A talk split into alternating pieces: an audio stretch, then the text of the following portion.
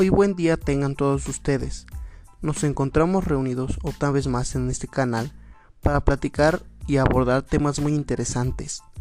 En esta ocasión hablaremos sobre la biomecánica y comenzaré dándoles una pequeña introducción a la biomecánica con una simple pregunta. Y ustedes también se preguntarán, ¿qué es la biomecánica? Pues prácticamente la biomecánica es la ciencia que estudia las fuerzas internas y externas y cómo inciden estas sobre el cuerpo humano. La biomecánica estudia los movimientos que el cuerpo realice. El cuerpo humano muestra constantemente actividades de tipo mecánicas y para determinar cada uno de sus movimientos se necesitan ciencias especializadas para poder determinar qué tipo de movimiento es. Esto se determina desde el sistema óseo, en cómo se mueve, en sus grados de movimiento, sus planos y ejes y diferentes cosas que analizaremos más a detalle. El movimiento voluntario es un requisito indispensable para una vida activa. La pérdida de movilidad conduce a un deterioro funcional e incapacidad para realizar actividades de la vida cotidiana. Desde un punto de vista práctico y para su utilización diaria, necesitamos recoger estos conocimientos hallados por investigaciones y profesionales y estos son trasladados a clínicas de rehabilitación para así mejorar el uso de estas técnicas y para interpretar mejor la patología y sus posibles tratamientos. Por ello se ha denominado biomecánica clínica al estudio de las patologías del aparato locomotor y sus tratamientos a través del conocimiento de su biomecánica. Y hablando sobre biomecánica, el hueso tiene una importante participación, por eso les hablaré un poco sobre biomecánica del hueso. El hueso tiene un papel fundamental en la ciencia de la biomecánica y cuenta con dos tipos de funciones. Funciones mecánicas, que son las encargadas de dar soporte al organismo y protección a los órganos internos, y la otra función es la función fisiológica, que son las que controlan el metabolismo del calcio, fósforo y magneto.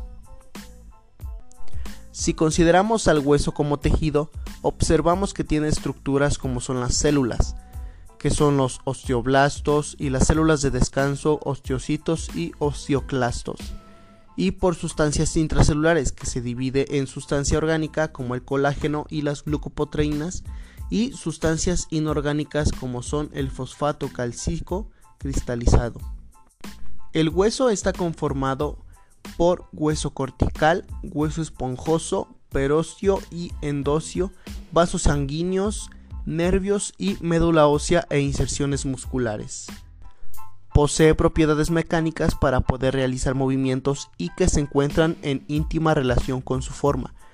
Puede ser estudiada desde un punto de vista macroscópico o microscópico, también les hablaré un poco y es muy importante sobre la biomecánica del tendón.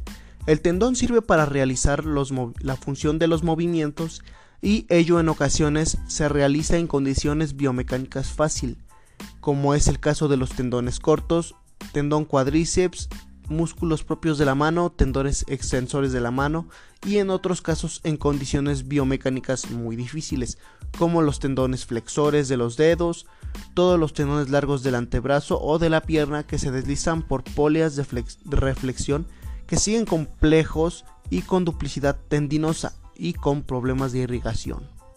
Y un punto sumamente importante es la biomecánica del músculo. El músculo es indispensable conocerlo más a detalle en la ciencia de la biomecánica. El movimiento voluntario es indispensable para la vida activa. La pérdida de movilidad conduce al deterioro funcional y la incapacidad para realizar las actividades de la vida diaria. La biomecánica es la aplicación de los principios de la física al estudio de los sistemas biológicos y esto permite el estudio del movimiento corporal y de las fuerzas necesarias para producir un movimiento. Las actividades humanas no son tan simples y algunas requieren interacciones complejas de grupos musculares sinérgicos. Aunque se desconocen las características básicas de la biomecánica muscular, los datos científicos no son todavía suficientemente concluyentes. Y en conclusión, nosotros como fisioterapeutas debemos conocer a detalle y perfectamente lo que es la ciencia de la biomecánica, ya que a base de esto nosotros podremos dar un mejor tratamiento, una mejor valoración y así podemos proceder a que el paciente tenga una máxima recuperación y no se preocupe por estar pensando si volverá a recaer en la misma lesión. Y de mi parte sería todo, muchas gracias y nos veremos.